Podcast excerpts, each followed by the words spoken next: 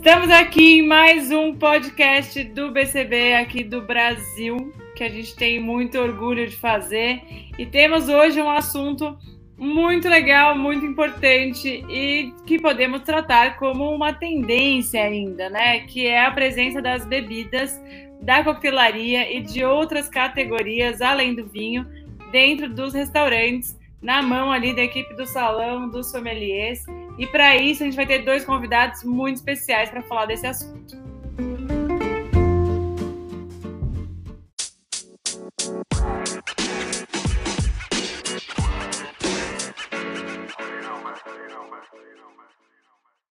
Para esse papo, que eu acho muito relevante e importante, principalmente nos dias de hoje, temos aqui dois convidados muito especiais. Temos a Ariane Maluf, lá de Cuiabá, que é chefe do super famoso Marralo e do buffet Leila Maluf. Olá, Mariane, seja muito bem-vinda. Oiê, tudo bem, Carol? Prazer estar aqui com vocês, viu? Prazer é nosso. Temos aqui também o Adil Bastos, que é sommelier e consultor, tem passagem por grandes restaurantes, incluindo o Tuju, que eu acho que eu preciso falar o nome dele, que eu considero uma das principais referências de trabalho com bebida. Seja bem-vindo aqui também, Adil. Oi, Carol, muito prazer estar aqui com você. Acho que essa conversa vai ser uma delícia. Eu acho que vai, porque a gente tem aqui duas pontas, né? A Ariane, que ela é da cozinha, porém tem uma visão de negócios muito forte, seja para restaurante, seja para eventos. E tem o Adil que trabalhou ali, trabalha né, na operação de restaurantes e faz um trabalho de muita relevância com bebida que eu acho assim de excelência.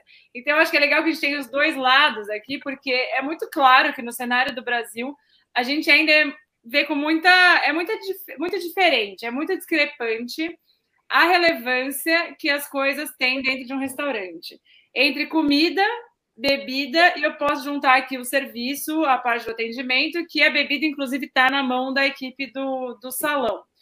E, e eu fico muito feliz de estar vendo o movimento, mas eu acho que, que essa distância ainda existe, né? Então, acho que vou falar um pouco com a Ariane primeiro, que vive tanto evento quanto restaurante. Como que você tem visto esse ganho de, de importância dos goles junto com as garfadas uhum. aí nos negócios? Bom, eu percebo o seguinte, que as pessoas, quando chegam ao Marralo, né, ah, elas já chegam mais ou menos com uma ideia daquilo que elas querem comer né? Isso eu acho que já é um comportamento quase que natural, né? Então ela mais ou menos já sabe se ela vai hoje comer um peixe ou uma carne, ou, por exemplo, se ela já é um cliente assíduo, ela já sabe até qual prato ela vai escolher no cardápio do Marrado, ela já viu pelas redes sociais, ela já chega muitas vezes até mostrando a foto, né, para poder pedir. E eu sinto e eu sinto que nessa parte, né, da coquetelaria, é, isso vem aos poucos engrenando, né? Eu no Marralo, por exemplo, até há pouco tempo atrás, eu tinha uma carta pequena e muito tímida de coquetéis e sempre deixei mais valorizado a questão dos vinhos, né? Então, assim, já existia muito esse clamor pelo vinho, né? Mesmo, enfim, com, com o nosso tipo de clima, né? Que por muito tempo isso foi um tabu aqui e tal, mas a gente conseguiu quebrar isso ao longo dos anos. Então, assim, de 100% de mesas, né, que a gente tem, vamos dizer assim, que 70% hoje já está tomando algum tipo, né, ou de vinho, e agora a gente está trabalhando, já tem 40 dias, quer dizer, já tem não, né, tem apenas 40 dias que a gente fez um trabalho muito bonito com o barman Márcio Silva, então, ele nos ajudou a criar essa leitura em relação ao marralo e como é que a gente poderia trazer a coquetelaria de uma forma mais forte, mais marcante e também, claro, com mais qualidade para que o cliente, além do vinho, pudesse chegar no restaurante e muitas vezes antes disso pedir um coquetel. Muito bom. E nos eventos você sente também que casamento, quando a gente falava de casamento, dessas festas, tinha aquele. Tinha o bar da caipirinha e tal. Você te, também sente que isso tem, tem mudado, assim. Olha, até mais nos eventos, principalmente nos eventos sociais, praticamente assim, a grande maioria dos eventos sociais mais tops, a gente atende, né?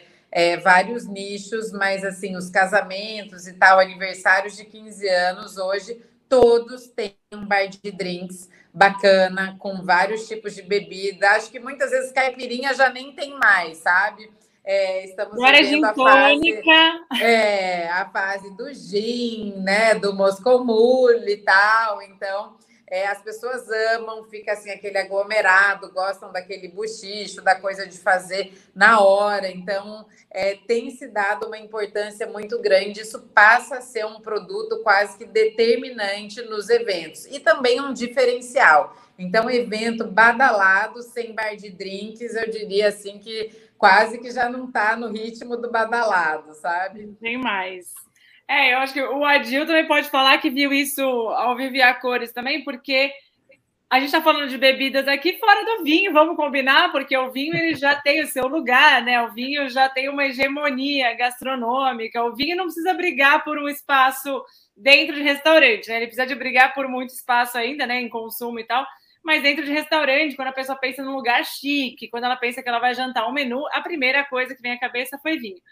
Mas para você, você começou com vinho, acho que sua maior expertise né, está dentro do vinho, mas você fez um trabalho muito legal e faz um trabalho com outras bebidas. Então, acho que você pode falar bem como que você viu essa, esse estreitamento aí da, da comida e do prato, é, da comida e da, da bebida nesses últimos tempos em relação a todas as bebidas. Ah, legal. E, bom, eu que tenho essa, essa longa trajetória em restaurante, eu já vi, eu vi é, o hábito, o consumo do, do, do, comensal brasileiro mudar muito, não é? Eu que atuo na área já um pouco há pouco mais, quase 15 anos, eu sou de uma época que as pessoas vão, começar a falar do vinho, as pessoas não tomavam nem vinho branco. Brasileiro, nesse clima quente, as pessoas só queriam tomar vinho tinto. E eu sou de uma geração de sommeliers que conseguiu é, levar para a mesa do brasileiro a bebida com frescor. Não é? Eu acho que essa história começa aí, quando a gente, é, quando o, o, espumante brasileiro começou a, a, ter, a ter, evidência, e, a, e, quando o brasileiro começou a tomar vinho branco, ele começa a, a trabalhar no, no paladar, a descobrir as bebidas com frescor e com acidez. Isso já abre porta para o universo da cerveja e para o universo dos coquetéis. Gente, que análise inédita é essa. Essa análise eu nunca tinha ouvido. Achei muito bom isso. Pois é, é antigamente as pessoas só, tomavam vinho tinto. Era vinho tinto no inverno e o champanhe no final do ano, né? e, e... E, e, quando você descobre o potencial é, gastronômico, gustativo das bebidas com acidez e com frescor, que são os vinhos brancos, as cervejas, é, sobretudo as mais leves, não é? Que, que, que, caem bem com o nosso paladar e com a nossa gastronomia. Eu acho que é, é no, nesse trabalho da, da, harmonização, da combinação dos pratos, que você tem o laboratório para você, a oportunidade de você explorar esse tipo de, de experiência mesmo, não é? E, e, eu costumo dizer, mesmo dentro da, do, do meu métier, né, ah, sommelier no Brasil, a gente tem muito atrelado à, cultura do vinho, né? Dentro da, da, sala. Mas sommelier não é só vinho. Isso é um mantra que eu vivo dizendo, né? É, sommelier de ser especialista em todas as outras bebidas, e eu faço questão de trabalhar isso nas minhas cartas. É, as cervejas, eu tenho sempre muito cuidado, muito é, né, numa seleção, uma bela seleção de cervejas. Mas a gente tem cidra, uma produção de cidra brasileira muito legal acontecendo, que é muito bom para explorar. Hidromel, que é uma novidade, também dá para se explorar. São bebidas muito gastronômicas e que entram não só por si, por, pelo que elas são, que elas nos oferecem, mas como ingrediente dos coquetéis, não é? Acho que a, a coquetelaria, é, ela é hoje uma oportunidade de, da, da, casa ter um trabalho autoral, ter um profissional que, que elabore receitas, que elabore seus drinks, é, é, ela faz a. Ela, ela olha para o, o chefe, o, bartender olha para o chefe também como um, um grande é, um, um, profissional criativo, né? Um artista mesmo ali.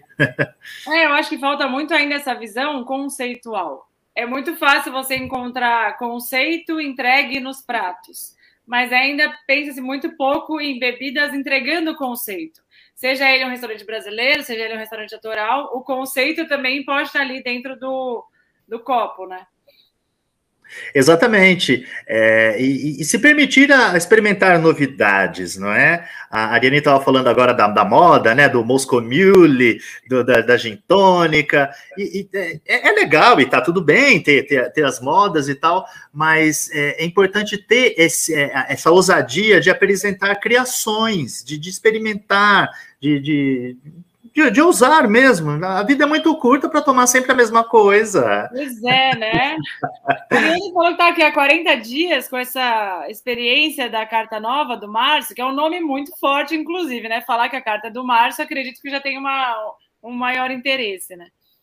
É, então, pra, é quando eu decidi uh, fazer esse projeto, é, já tinha algum tempo que eu vinha com isso em mente, mas aí tomada sempre pela correria da cozinha, confesso que é, como empresária acabava deixando isso para depois, para depois, e aí esse ano, quando as coisas voltaram, eu falei, não, agora é a hora da gente realmente, eu pegar esse projeto e fazer acontecer. E aí eu fui, enfim, atrás de uma pessoa que pudesse realmente me dar esse respaldo, que eu, eu, enfim, conversei com vários profissionais que eu adorei, mas eu me identifiquei muito, enfim, com a história do Márcio Silva, com a, a forma como ele iria conduzir todo o treinamento e também de entender que, assim, o Marralo, por nunca ter explorado essa parte de, um, de uma forma especial, precisava que isso fosse aos poucos, né? Então, a Dil, você estava falando, assim, de, né, de tornar é, os coquetéis autorais e de provar novas coisas, eu concordo plenamente, mas o Marralo, por exemplo, vai viver esse processo pouco a pouco, porque eu preciso fazer com que a minha equipe entenda né, o que foi ensinado, que, que isso fique intrínseco para eles e, consequentemente, para os clientes, para que num próximo passo a gente crie com responsabilidade. Assim como a gente cria um novo prato, equilibrando tudo, trazendo os sabores nas proporções certas, né? Eu acho que a gente precisa estar tá preparado e não correr assim é o risco de fazer algo que não seja. Claro, com a orientação do Márcio, a gente criou aí oito, nove opções de drinks que harmonizam muito bem com o nosso clima, com a forma como né, aqui em Cuiabá a gente vive. E aí a gente vai dando um passinho aí por vez até que a gente sinta né, que está todo mundo é, aberto né, a, a, esse novo mundo aí, que é o mundo dos drinks no Marralo. Mas essa carta, então, é mais de clássicos do que de autorais? Na verdade, são autorais, é, são drinks autorais. Ele teve uma base uh, clássica é que eu fiquei pensando assim, né? Quando a Adil perguntou, eu fiquei pensando assim, na minha equipe já criando, sabe? Ah, entendi, entendi. Entende? Mas é claro que os drinks que o Márcio fez, é alguns com uma base mais clássica, porque a gente precisaria realmente ter, mas ele trouxe, ele valorizou muito essa questão do clima mais árido, mais seco, é, trazendo as frutas, né? Claro, mas de uma forma extremamente natural. Então, a gente não usa nenhum produto a mais do que o natural. E ele trabalha muito essa questão das infusões, né? E a partir daí é que são feitos os drinks. Então, ele trabalhou muito, muito bem essa parte.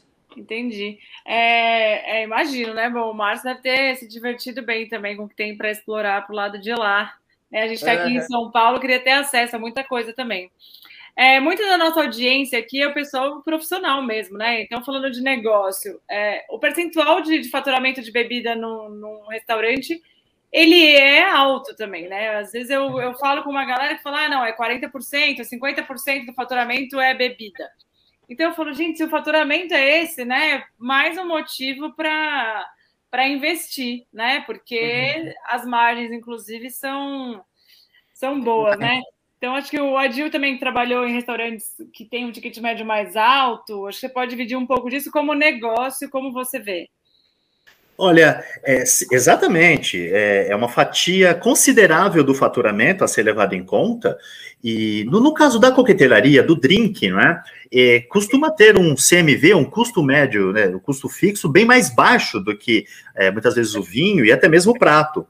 E, e, isso é um pouco esquecido, é um pouco relegado, né, no, no, no, vamos dizer, no business em geral, né, na cena em geral. O, mas o, o, que, o que acontece, e até pegando um pouco o gancho do que a Ariane falou, é, a, a, respeito da minha fala, a gente tem um trabalho geracional, né? Às vezes falta profissionais. Às vezes a gente é, tem falta de, de bartenders criativos que tenham um, um, um know-how, uma experiência, um, um, cacife mesmo de, de montar uma carta de vinho, de, de drinks e de, de elaborar um, um, conceito numa casa, numa seleção de bebidas que, enfim, que, que tem uma pegada profissional mesmo. Então é um trabalho geracional que a gente vai, vai, vai trazer esses profissionais. Então eu acho que hoje, sobretudo, é importante, além do, do da questão do faturamento, da importância de uma da, da, das bebidas no, no restaurante, é, é importante falar informação, de trazer é, de, investir em formação também, porque esse, esse, é um investimento que você vai colher lá no futuro. Hoje em dia, se você pensa numa carta de drinks, o, numa carta de drinks autorais, você está restrito a um restaurante que tem uma proposta autoral, que tem uma assinatura de um conceito, não é? E, e então, então uma coisa vai se afunilando, não é? E no caso, bom, falando do vinho, é, é, é a chave para se levar um ticket médio, não é? Não, não tem jeito. O, o cliente toma uma garrafa, um, um, toma um drink, dois, três drinks ao longo de um, de um jantar, ele está satisfeito. E ele vai gastar, sei lá, em média, 50, 60, 70 reais. Uma garrafa de vinho, esse valor é duplicado, triplicado. Então, qual, qual é o desafio? Você fazer esse cliente experimentar um drink da carta, experimentar uma cerveja, experimentar um, uma outra bebida da carta e também um vinho, né? E, bom, sem bebedá-lo. É, né? aí, aí, aí, entra o serviço da sala e todo o, de como você é, a, a, amarra, costura toda essa experiência que você vai oferecer para o seu cliente, não é? Mas é, é, é isso. Pode complementar. Carol, só, só complementando. Eu ouvi assim, você, né? que você está aí na parte de empreendedorismo da coisa também, e é legal saber, inclusive nesse seu panorama dos últimos 40 dias, se você sentiu alguma diferença, inclusive. Então, exatamente, isso que eu queria dizer assim, também, né, junto com essa, esse desejo de se atualizar e tudo na coquetelaria, existia também um sentimento de que através dos drinks, podemos cativar um novo público, né? Porque os drinks estão muito linkados com um público, talvez, é, entre 18 a 40, né? O público, às vezes, um pouquinho mais conservador, né? Que é um pouco a, a galera do Marralo, assim é, já muitas vezes prefere ir direto para o vinho por não ter esse conhecimento da coquetelaria. E aí, quando eu resolvi que ia fazer esse projeto, foi pensando em atrair um possível novo cliente, sabe? Aquele cliente que às vezes enxerga o Marralo como um restaurante bacana e tal, que ele vai lá, ele vai comer super bem, vai tomar um bom vinho, mas que o dia que ele quer sair para tomar um drink com os amigos e aperitivar, ele muitas vezes não está escolhendo o Marralo. Então, eu queria estar nessa escolha desse público e por isso também é, a gente escolheu é, entrar para esse mercado da coquetelaria de uma forma mais viva.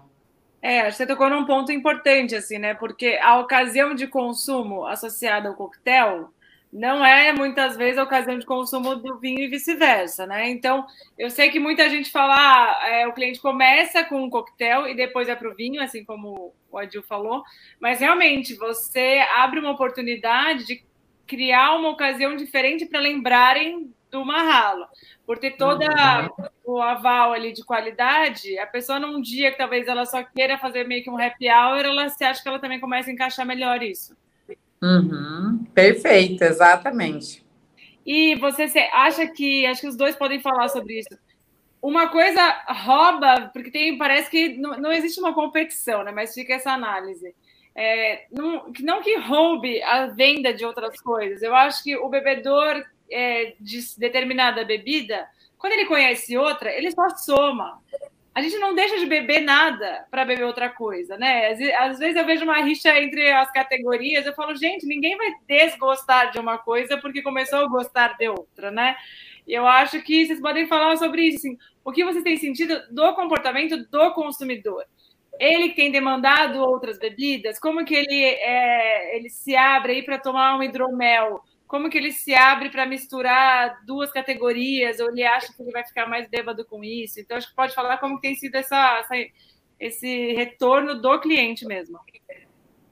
Bom, o, eu sinto hoje o cliente muito aberto para experimentar. A cultura, a cultura gastronômica, é, eu, eu vejo até um fenômeno com, com essa com os programas de TV, né, de Masterchef e tal, que, que trouxe para o grande público essa, esse, o universo criativo da, da, gastronomia, e eu acho que ela abre também na, na, na sua esteira a, a curiosidade do, do, do comensal para experimentar coisas novas. Então, quando eu falo de uma cerveja ácida, e, e para um cliente que essa cerveja ácida é, ela cai bem com, com determinado tipo de comida, e ele experimenta isso, isso faz um boom na cabeça desse cliente, e, e ele quer, ele quer, ele, está apto a experimentar outras coisas.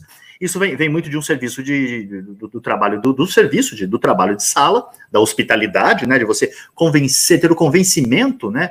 Do, do cliente, mas para além disso, eu sinto o cliente muito mais aberto hoje, né? A experimentar um drink autoral que tenham é, insumos locais, não é? A, quando a Ariane fala de Cuiabá, eu fico fascinado, eu não conheço, fico louco para conhecer. Vocês devem ter produtos incríveis aí, todo um universo para se explorar, e, e, isso é legal. As pessoas viajam hoje em dia para conhecer é, é, é, a bebida local, o trabalho local. Então, eu, eu vejo hoje um trabalho, o, o, mercado muito mais aberto em relação ao público para experimentar coisas novas. É, o, o, clássico está aí, né? E eu, eu vejo as pessoas mais, mais aptas, mais ousadas. Um dos desafios, até, Carol, você falou, né? Como é que está esse convencimento para o cliente e tal. Um dos grandes desafios, quando eu comecei a abordar sobre isso com o meu time de salão e com o, e com o meu gerente, com os metres e tal, foi exatamente isso. Mas não, a, a chefe, as pessoas vão começar a tomar coquetel e vão deixar de tomar o vinho, né? o nosso faturamento ele está muito linkado ao vinho. Então, eu falei, gente, não é isso.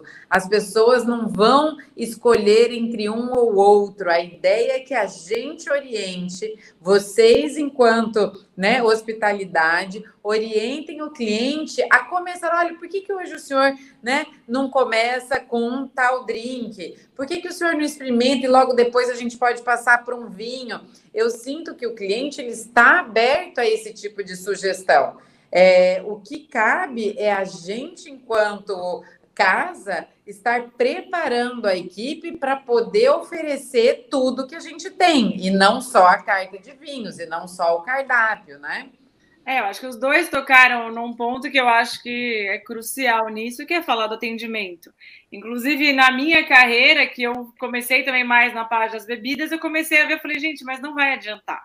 Falei, não adianta eu ir lá fazer uma carta de cervejas, linda, maravilhosa tal. E aí, né, depois de um mês, se não existe um trabalho de atendimento, isso não se sustenta.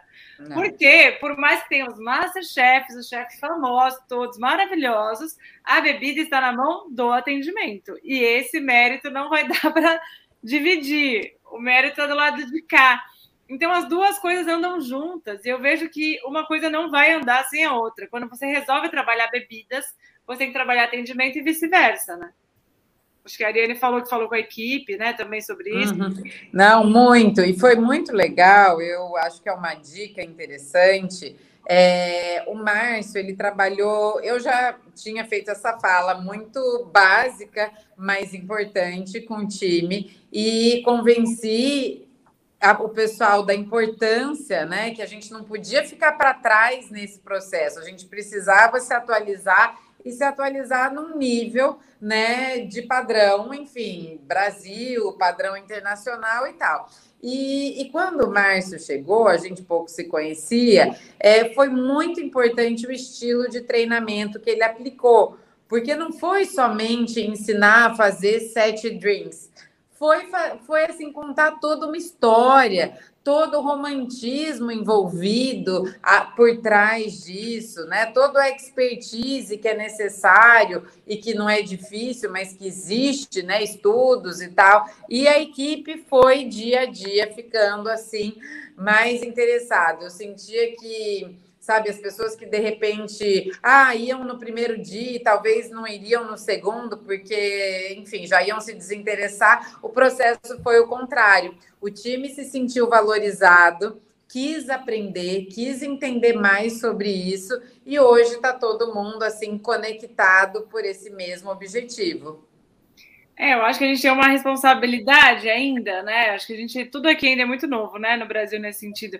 Quando a gente coloca a bebida no meio, a gente consegue mostrar que é uma carreira, né? Porque a gente discute muito isso de a pessoa não é garçom, ela está garçom. Mas quando tem um encantamento por categorias de bebida, é uma carreira. Porque um bartender ele pode ter, ser tão relevante, é, tão famoso, é, bem remunerado muitas vezes do que um chefe de cozinha, né? E, e assim como sommelier e tal. E tem um monte de categoria que ainda está tá precisando de muita gente que se dedique a ela. Se dedicar nesse sentido, de carreira, né? Que você, depois você pode ir para a indústria, você pode trabalhar com importadora, né? E aí você vai criando carreiras também diferentes, né? Acho que o Adil, que viveu aí esse, esse dia a dia também de operação, acho que vê a diferença que faz ser atendimento e também quando você tem um conhecimento de bebida, né? É, eu, eu, eu, eu costumo dizer, hoje mesmo eu estava fazendo uma bateria de entrevistas que eu estou com, com vaga aberta, né? E, e, eu fico, fico fascinado de encontrar gente hoje que, que tem um olhar para, para um trabalho, para trabalhar em hospitalidade no serviço, é, com, com um viés mais profissional, com um viés mais é, de, de até um tempo atrás, trabalhar de garçom era considerado um subemprego, não é? E ao invés da cozinha que conseguiu dar esse, esse, esse passo. Hoje em dia, a figura do cozinheiro é inquestionavelmente uma, uma carreira, uma profissão. Na, na, sala ainda falta isso. É um trabalho geracional. A gente está no momento de a gente regimentar é, é, pessoas que, que, estejam a fim de, de, seguir mesmo essa carreira e de que ela pode ser promissora, satisfatória e, e muito recompensadora. É, eu, eu, eu, próprio, que venho de outras áreas, acabei caindo nesse mundo meio que por um acaso. Assim, eu fui, é, a profissão de sommelier me escolheu. Eu tenho formação em artes, em humanidades, em filosofia, e acabei me, me encantando porque fazia extra em restaurante, né? Que era o meu bico. Então, é, e o extra virou oficial. Exato. Na hora que eu vi, já estava num caminho sem volta. E, e, hoje eu consigo ver gente já, sabe, o adolescente procurando. É, ah, não, eu vou estudar é, é, hotelaria, pensando na sala, pensando no serviço. Aí depois se ramifica, se vai para o vinho, se vai para, enfim, para metria, né? E, mas a gente vive hoje no Brasil esse momento, esse salto, né? De, de, de ver toda uma geração de profissionais aparecendo e uma cena se construindo em cima dessa postura e desse, desse olhar para, para o métier.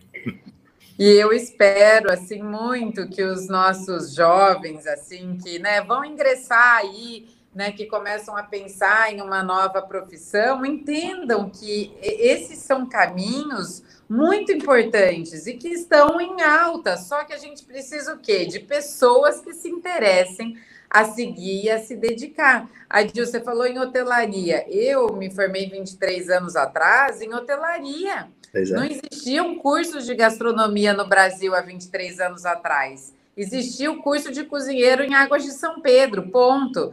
Eu tinha, é, é, eu falei, bom, eu vou estudar hotelaria, porque eu precisava morar na capital, porque as minhas irmãs já estavam lá, e, de, e, e desde então fui trabalhar em cozinha de hotéis. Então, quer dizer, ah, hoje não existe.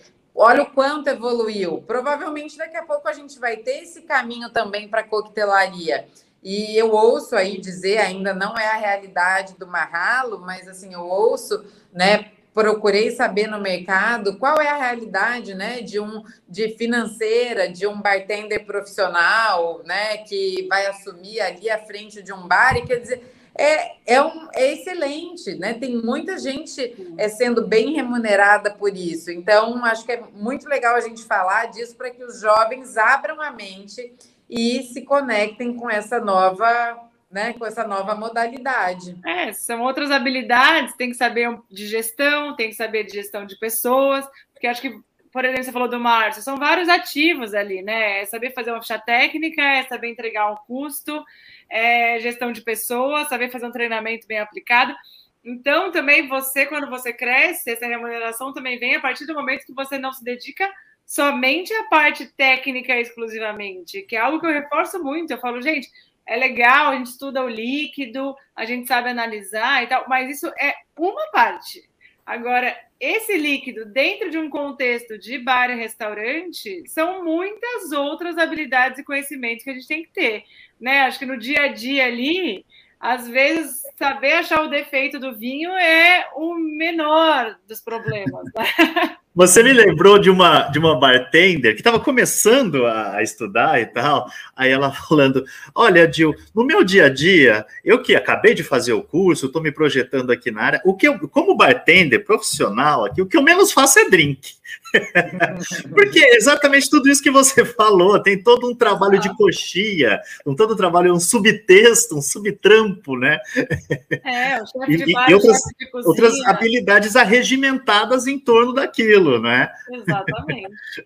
Bom, nossa conversa passou muito rápido, eu só queria finalizar com uma pauta aqui, é, que é falar de, de harmonização. E aqui a gente tem dois lados, né? Acho que a Ariane mais como do lado da cozinha e o Adil mais como lado do salão que quando a gente fala de bebida em restaurante, surge um novo tópico que é falar de harmonização. Acho que para a Ariane, é, como tem sido conhecer outras bebidas, né? Porque a gente vê que, no geral, são poucos chefes que dominam categorias de bebida.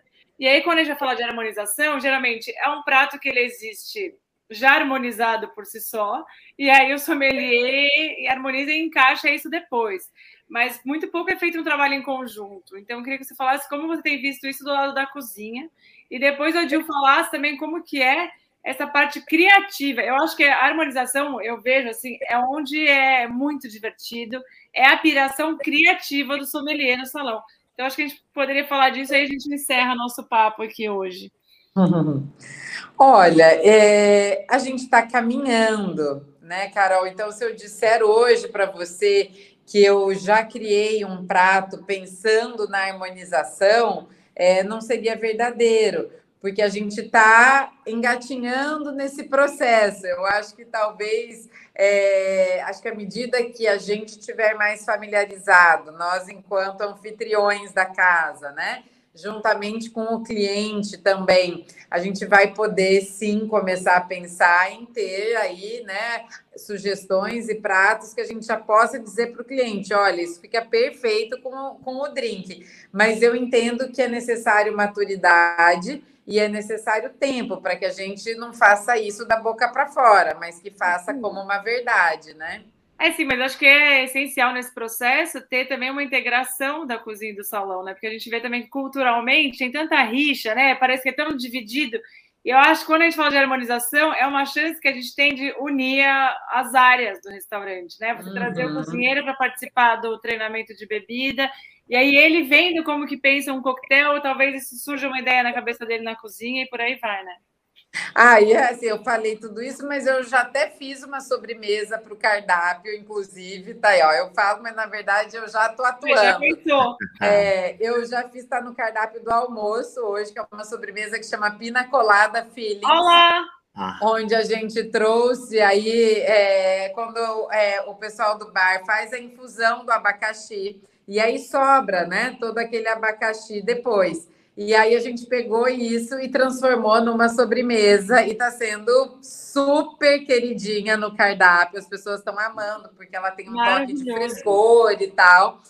Maravilhoso. Você ainda falou de sustentabilidade, né? Você reutiliza ali um, um ingrediente que poderia né, ficar sem uso e aí ele vira uma uhum. sobremesa. Maravilhoso, tá vendo? Aí, no final, trouxe um baita de um exemplo aí dos setores. Pois é, eu, eu adorei isso que você falou, Carol, dessa coisa de, de da união dentre os diversos setores dentro de um restaurante, né? É, essa coisa tão demodê, né, da rixa entre sala e, e, cozinha. Já estamos em 2021, vamos combinar que já deu, né? é, é, um negócio só, é um business só, é, é, um cliente só, e é o cliente que a gente tem que agradar, e é disso que se trata, e a gente tem que se divertir no processo.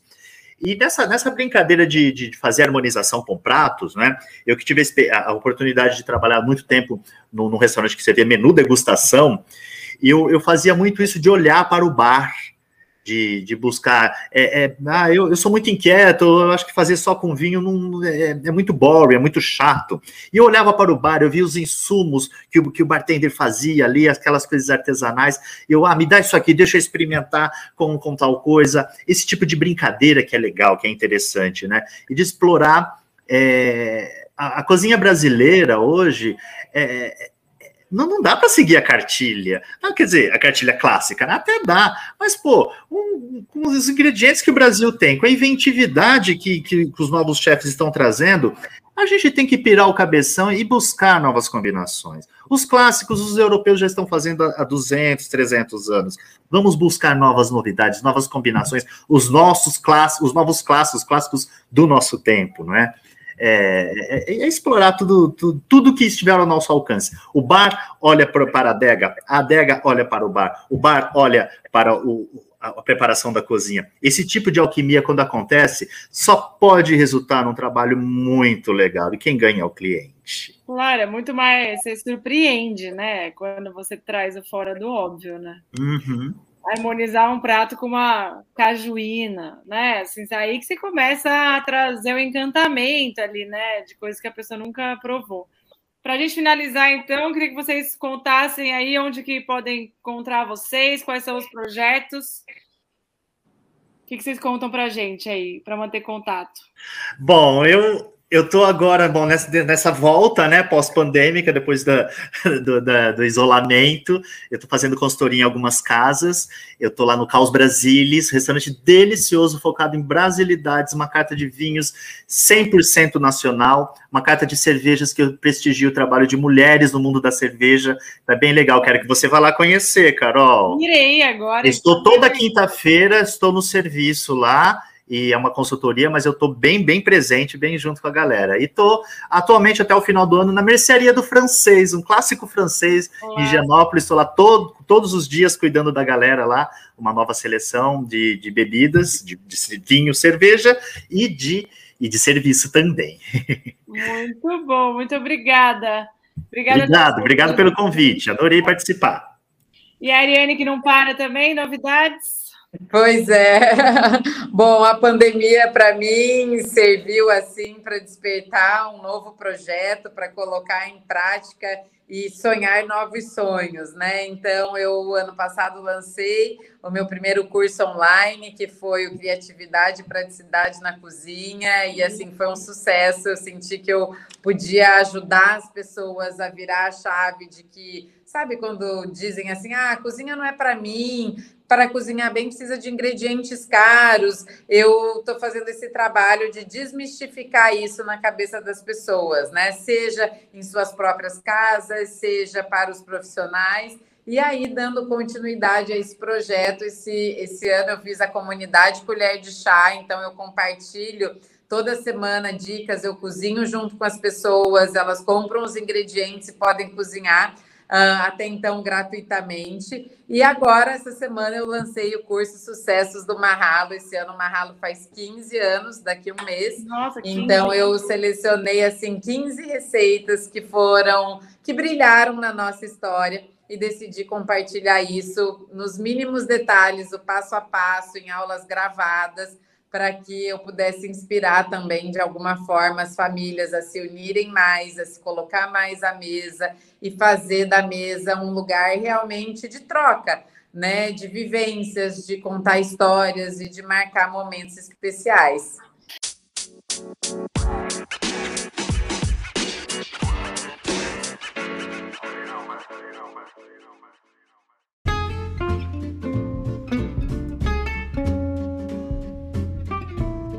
E agradecemos também a vocês que ouviram aqui o nosso papo até agora. Esse papo muito construtivo que a gente teve, assim como os outros conteúdos que a gente se dedica bastante aí para vocês. Tem tudo disponível no BCB On Air, onde vocês podem acessar o conteúdo em vídeo, em texto, podcast, tem tudo por ali. Certo? E a gente se vê no próximo episódio.